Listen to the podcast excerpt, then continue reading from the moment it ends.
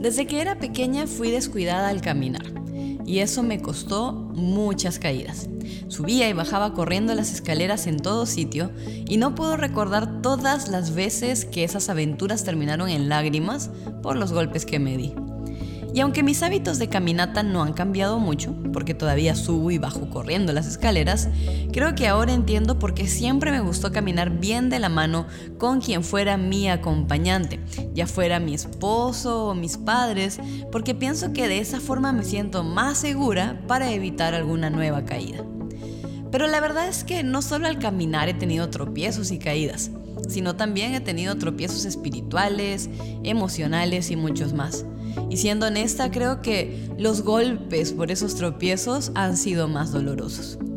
Y lo que los hizo tan dolorosos no fue el mero hecho de caer, sino el hecho de saber de que cada caída pudo ser evitada si tan solo hubiera dejado que Dios guíe mis pasos y se me hubiera tomado bien fuerte de su mano.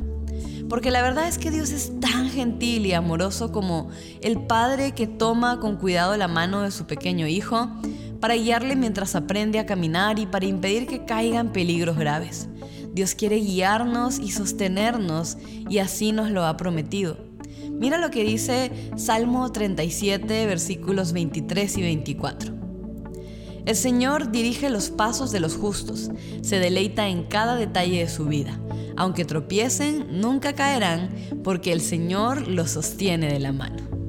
Dios quiere dirigir nuestros pasos, porque Él sabe que para nosotros es muy difícil caminar correctamente, porque nos nubla nuestro pecado y porque no tenemos un panorama completo del camino.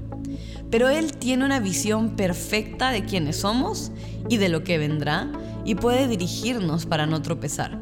Pero hay algo más que sucede mientras caminamos guiados por Dios, y es que Él se deleita con nosotros.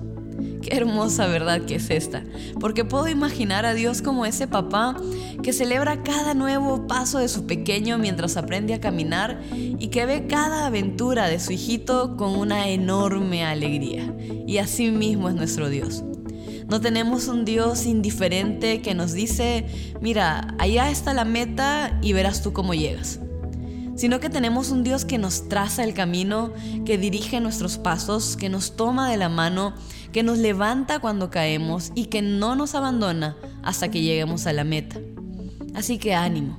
Si de repente en este tiempo te sientes tambalear y piensas que vas a caer, tranquilo, porque Dios te tiene de su mano. O si de repente tienes dudas sobre el siguiente paso que debes tomar en algún área de tu vida, ten por seguridad de que si se lo pides, Dios te guiará hacia lo correcto. Y si incluso tal vez estás en una temporada en la que reconoces que has caído porque de repente no te dejaste guiar por el Señor cuando debías, quiero decirte que su promesa es que así caigamos siete veces, Él siempre nos levantará.